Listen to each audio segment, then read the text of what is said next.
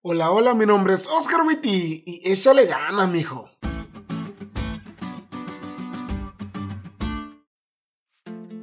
Esta semana tuve el honor de predicarle por live al grupo de graduandos de uno de nuestros colegios aquí en Baja California. Y en uno de los sermones les hablé de una compañera que tuve en la Facultad de Teología. Quizás en otros países sea muy común ver chicas que estudian teología, pero aquí en México eso casi no sucede. Entonces me surgió la curiosidad de qué la había movido a estudiar teología. Yo me esperaba una respuesta sumamente espiritual, un testimonio de llamado en el que casi casi Dios se le apareció y le dijo que la había elegido para salvar a multitudes. Pero no. Su respuesta me dejó helado.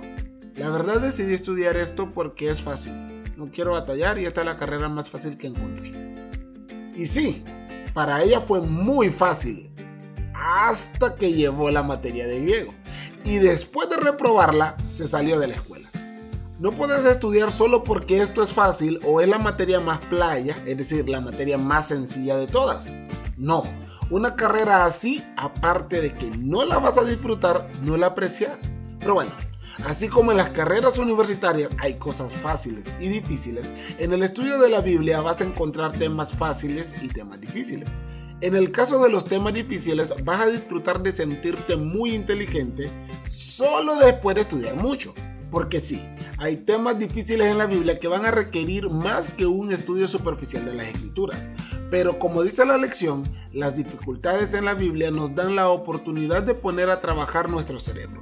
Y la determinación y la persistencia con la que buscamos una solución revelan cuán importante es el tema para nosotros. No pierdes el tiempo cuando lo usas buscando o investigando en las escrituras, lo inviertes y ese tiempo bien invertido te dará una bendición muy grande al final. Ahora, rápidamente les daré una lista de cosas importantes a saber si te topas con un tema bíblico difícil para vos. Número 1. Sé persistente. Que no lo resolvas a la primera no significa que no tiene solución. Número 2. Si se te está complicando mucho, date un tiempo. Deja ese día de estudio y retomarlo al día siguiente y con mente fresca verás que seguirás aprendiendo. Número 3. Enfócate también en lo que sí entendés. Recordad que las verdades más importantes de la Biblia, como el plan de salvación y el amor de Dios hacia vos, son sencillas de entender. Recordad que eso es lo más importante.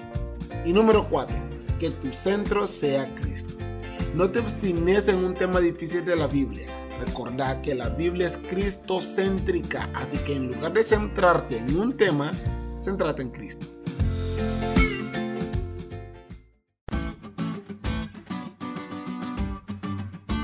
¿Te diste cuenta lo cool que estuvo la lección? No te olvides de leerle y compartir este podcast con todos tus amigos. Es todo por hoy, pero mañana tendremos otra oportunidad de estudiar juntos.